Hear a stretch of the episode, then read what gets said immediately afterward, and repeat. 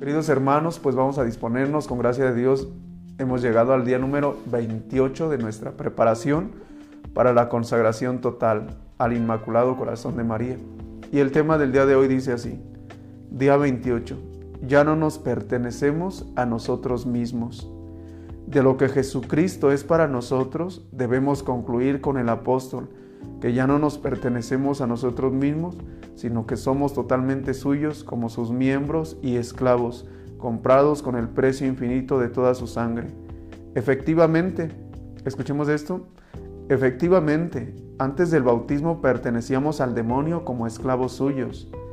El bautismo nos ha convertido en verdaderos esclavos de Jesucristo, que no debemos ya vivir, trabajar ni morir, sino a fin de fructificar para este Dios, hombre, glorificarlo en, nuestro cuerpo y hacerlo reinar en nuestra alma, porque somos su conquista, su pueblo adquirido y su propia herencia. Queridos hermanos, en los misterios divinos no hay un solo bautizado que no haya sido por voluntad de Dios. En todo el mundo hay muchísimas religiones, muchas, y sectas también. Tan solo en Estados Unidos, en el 2002, había más o menos como 30 mil, imagínate, 30 mil denominaciones diferentes. Y misteriosamente Dios ha querido que tú y yo seamos bautizados, pero no con cualquier bautismo. Porque hay muchísimos bautismos, algunos la iglesia lo reconoce como válidos, pero otros no. Pero nosotros fuimos bautizados en la iglesia que fundó Cristo. Es algo muy grande, grandísimo, glorioso. Somos bautizados en la iglesia que Cristo vino a instituir. Y desde ese momento que tú fuiste bautizado, te, te incorporaste al linaje de Cristo.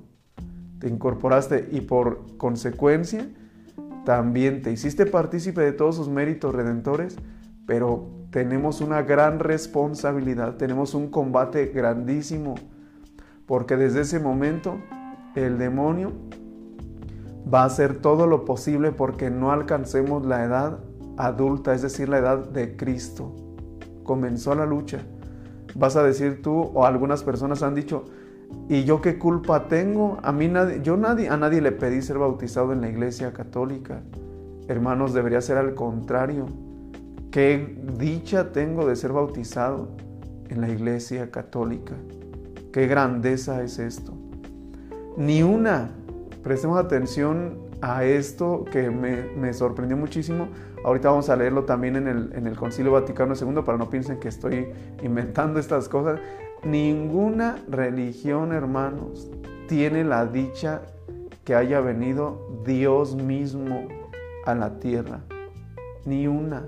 Y por eso Cristo mandó predicar a todas las naciones. Un día le decía un, un hermano de estos orientales a un cristiano, a un católico, le decía, ven, quiero enseñarte en dónde está a la persona que nosotros veneramos, nuestro profeta. Y fíjate a dónde lo llevó. Lo llevó a una tumba. Le dijo, aquí está enterrado nuestro profeta. Queridos hermanos, si nosotros no lo no podemos decir eso, gracias a Dios, qué bueno. Nosotros podemos decirle bien, quiero enseñarte dónde está nuestro Dios, aquí en el sagrario, aquí en la Eucaristía, aquí en su palabra, en las escrituras, aquí está y nos habla. Y la prueba más grande, hermanos, tenemos pruebas históricas. Miren que en los primeros siglos mataron a miles de cristianos católicos para que renegaran de su fe, los amenazaban. ¿Y por qué no, por qué no renunciaron? Porque sabían bien para quién trabajaban. Hicieron suyas esas palabras que dice, sé bien, dice San Pablo, sé bien en quién he puesto mi esperanza, sé bien en quién confío. ¿Por qué no renegaban de su fe? Porque sabían que no estaban poniendo su fe en un mero humano, sino en un verdadero Dios y verdadero hombre no solamente hombre, sino también Dios. Y por eso les decía que San Ignacio de Antioquía hasta se le aventó a los leones, porque él sabía que iba a morir por Cristo. ¿Quién da fortaleza a esos mártires, hermanos? Por ejemplo, a José Luis Sánchez del Río, que le rebanaron las plantas de los pies y así lo hicieron caminar. Y todavía cuando estaba estaban a punto de martirizarlo, su padrino le dijo, hey chicos, di solamente que hasta aquí, renuncia de Jesús y mañana te vas para Estados Unidos y tienes tu futuro asegurado. ¿Quién fortaleció a ese niño de 12 años? El Dios vivo y verdadero, el único y verdadero Dios por quien se vive, que es la lectura que vamos a escuchar el 12 de diciembre. Yo soy la madre del verdadero Dios por quien se vive. ¿Quién fortaleció, por ejemplo, a esta niña, María Goretti, también de 12 años? Cuando su pariente quería abusar de ella, esta chiquilla se puso de rodillas y comenzó a orar el Ave María y prefirió morir antes que pecar, antes que hacer pecar a otro. Bueno, al final este hombre se convirtió. Y fíjense qué, grandezas de Dios. El día de la canonización de María Goretti, su asesino ahí estaba presente, convertido ya. Qué glorioso es esto. ¿Quién le dio fortaleza a esa niña? Solamente, ¿sabes qué es lo que hacía de oración? El rosario. Por eso sé que el rosario es algo grande. A los niños de Fátima, a Jacinta, una niña de 7 años, hermanos, encontraron hace un tiempo, eh, cuando estaban en sus procesos de canonización, su cuerpo está incorrupto, como si estuviera dormida. Una niña, con esto se santificó, le dio la fortaleza para pasar pruebas grandes, los encarcelaron, los difamaban y tenían la fortaleza. ¿Quién da esa fortaleza, hermano, si no es Dios? Si no es el Dios verdadero que está presente en la Eucaristía. Por eso es un gran compromiso el ser bautizados. Y no pienses que son ellos personas con cualidades sobrenaturales, eh, personas como elegidas de algún modo, aparte de los bautizados. No, todos estamos llamados a eso, nada más que Muchos, desgraciadamente, hacen caso omiso a eso y prefieren andar pensando en sus camionetas, en sus carros, en su dinero, en sus fiestas, pero que no está mal de algún modo querer progresar económicamente, pero se centra uno solo en eso y se le olvida que es también espíritu y hay que hacerlo crecer. Por eso dice aquí que ya no nos pertenecemos, pero el centro de esta reflexión quiero hacerla referente a lo siguiente. Por la misma razón el Espíritu Santo nos compara a uno, árboles plantados junto a la corriente de las aguas de la gracia en el campo de la iglesia que deben dar fruto en tiempo oportuno, que deben dar fruto. Árboles plantados junto a la corriente de las aguas de la gracia. Queridos hermanos, quiero centrar un poco esta reflexión en un tema que considero es muy importante para no desviarnos para ser verdaderos árboles plantados junto a la corriente de la gracia, necesitamos, dice San Juan Clímaco, lo mismo que necesitó eh, el pueblo de Israel para ser liberado de la esclavitud de Egipto. Nosotros estamos esclavizados en Egipto, hermanos. ¿Quién es ese Egipto? Nuestro pecado. Y ocupamos a alguien que nos libere de eso, que nos ayude a salir de eso. ¿Y quién va a ser ese alguien? dice San Juan Clímaco, tiene que ser alguien, para algunos ha sido un ángel como en Sodoma y Gomorra, el que fue a liberar a Lot, al pariente de Abraham. A Lot fue un ángel, pero quien fue a liberar al pueblo de Israel era un tartamudo. Un tartamudo, ¿cómo se llamaba ese tartamudo? Se llamaba Moisés. Y miren que ha sido uno de los grandes profetas del Antiguo Testamento. Moisés siendo tartamudo. ¿Cómo, a ver, qué quiero decir con esto? Que así como el pueblo de Israel ocupó de un hombre, y no de un hombre muy dotado, ya vimos que era tartamudo, y Lot, cuando iban a, iba a hacer caer fuego sobre Sodoma y Gomorra a Dios por tanto pecado que había, por tanto desorden, Lot ocupó de un ángel para salir de ahí. Y dice San Juan Clímaco, todos los bautizados que quieran pertenecer, palabras más, palabras menos, a esa corriente de agua viva, a ese torrente que nos ofrece Cristo a través de su iglesia, necesita obligatoriamente un tartamudo o un ángel para salir de Egipto. ¿Quién es ese tartamudo? La iglesia lo ha puesto, le ha puesto el nombre de director espiritual. Y fíjate lo que dice San Juan de la Cruz, porque aquí dice el, inciso, el, perdón, el número uno, deben dar fruto a su tiempo, debemos dar fruto a nuestro tiempo. ¿Qué necesitamos, hermanos?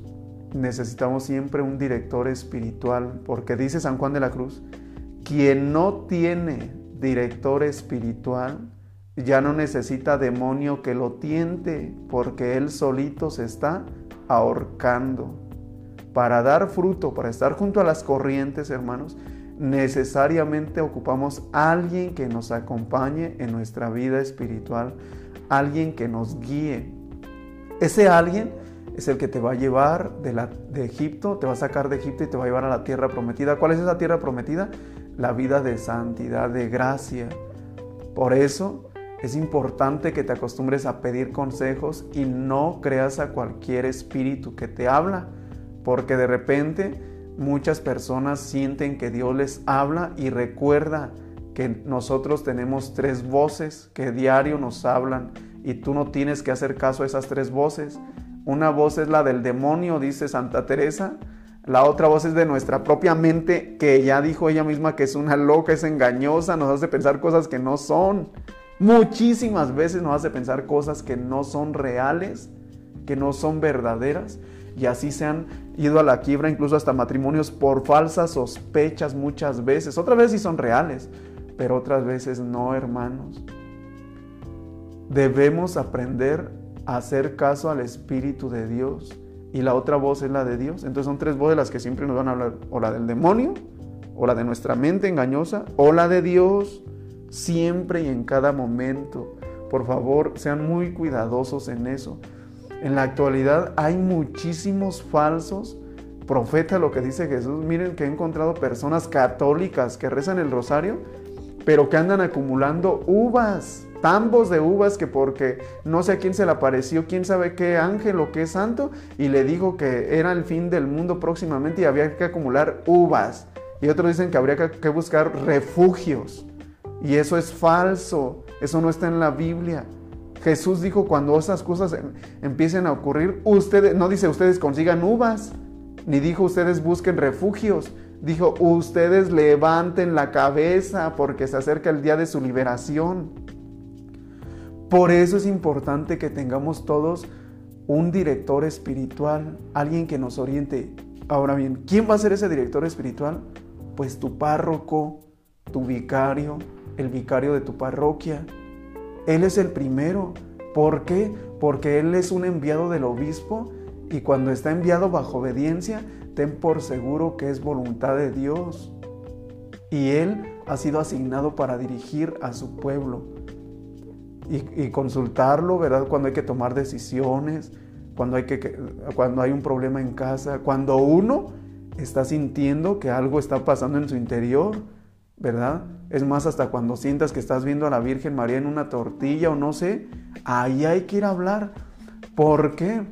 Porque decía un, sacerdote en, un librito que se llama El combate de la pureza, es un libro ya muy viejito, tal vez ya no, ya no lo editen, pero dice, a la serpiente le gusta esconderse debajo de las piedras. Y para, para identificar a esa serpiente hay que levantar las piedras. ¿Cuáles son esas piedras? Todo eso que tú piensas, que se te viene a la mente, los deseos, las inclinaciones, todo eso hay que manifestarlo al director espiritual o al sacerdote con el que nos confesamos frecuentemente. Ahora bien, para tener un director espiritual no es necesario que tú le digas, oiga, padre, ¿quiere ser mi director espiritual? No.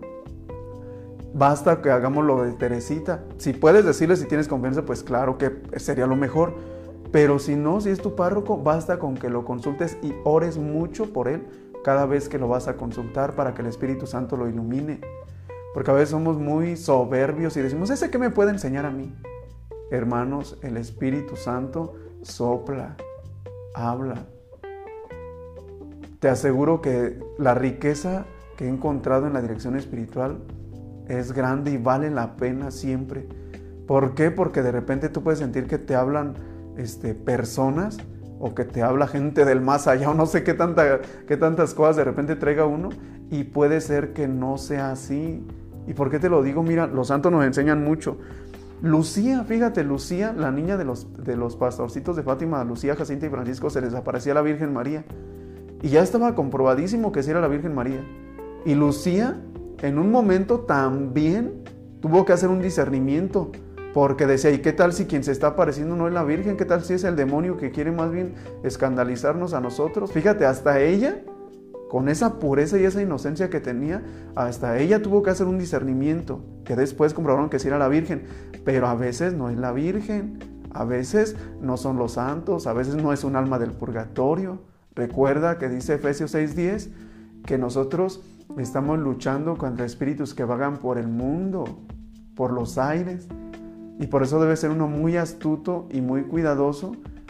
Por eso necesitamos ese ángel o ese tartamudo, ¿verdad? Según la providencia divina. Ora mucho para que Dios te ilumine a quién, quién te va a orientar. ¿Por qué?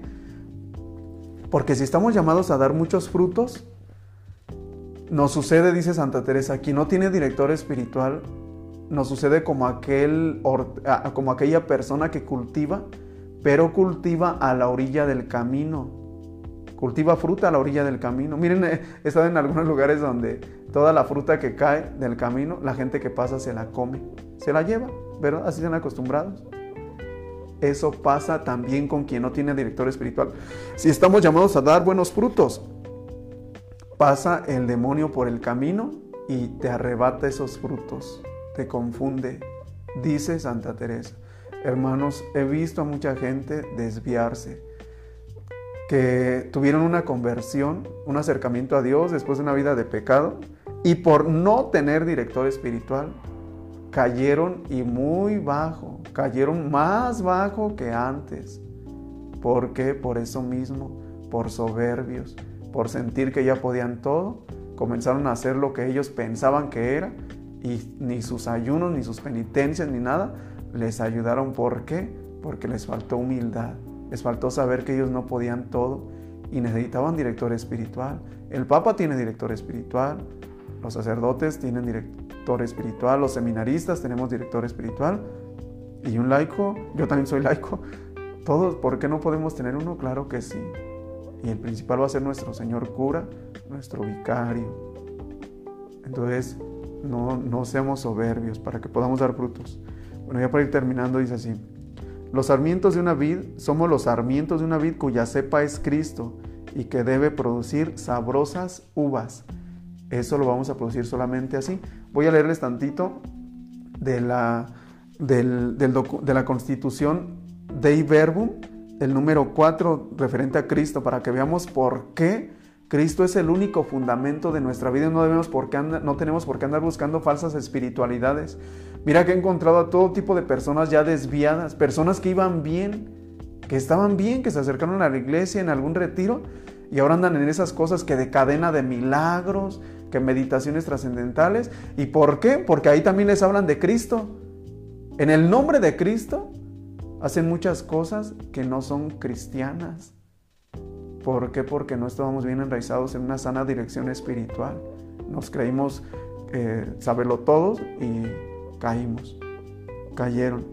Después que Dios habló muchas veces y de muchas maneras por los profetas, últimamente en estos días nos habló por su Hijo, pues envió a su Hijo, es decir, al Verbo eterno, al Verbo eterno, hermanos. Es decir, no alguien que, que, existió en un tiempo y en otro tiempo no, no, es eterno Jesús, al Verbo eterno. Si bien aquí se encarnó, pero ya existía mucho antes de su encarnación al Verbo eterno que Él ilumina a todos los hombres para que viviera entre ellos y les manifestara los secretos de Dios. Jesucristo, pues el Verbo hecho carne, hombre enviado a los hombres, habla palabras de Dios y lleva a cabo la obra de la salvación por el que el Padre le confió. Por tanto, Jesucristo es ver al cual, al Padre, con su total presencia y manifestación personal con palabras y obras, señales y milagros, y sobre todo con su muerte y resurrección gloriosa de entre los muertos, finalmente con el envío del Espíritu de verdad, completa la revelación y confirma. Fíjense, completa la revelación, por eso ya eso de que se me apareció quién sabe quién y me dijo no sé qué cosas, pues ya está un poco extraño, porque Jesús completa la revelación y confirma con el testimonio divino que vive en Dios con nosotros para librarnos de las tinieblas del pecado y de la muerte y resucitarnos a la vida eterna. La economía cristiana, por tanto, como alianza nueva y definitiva, nunca cesará y no hay que esperar ya ninguna revelación pública antes de la gloriosa manifestación de nuestro Señor Jesucristo. Ninguna.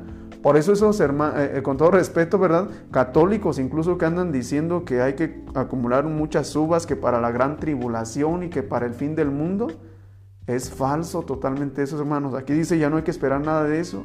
Ya Jesús nos dijo todo. Andan acumulando uvas y vienen pecado mortal muchas veces. ¿Por qué? Porque ya están diciendo que el Papa Francisco no es el Papa.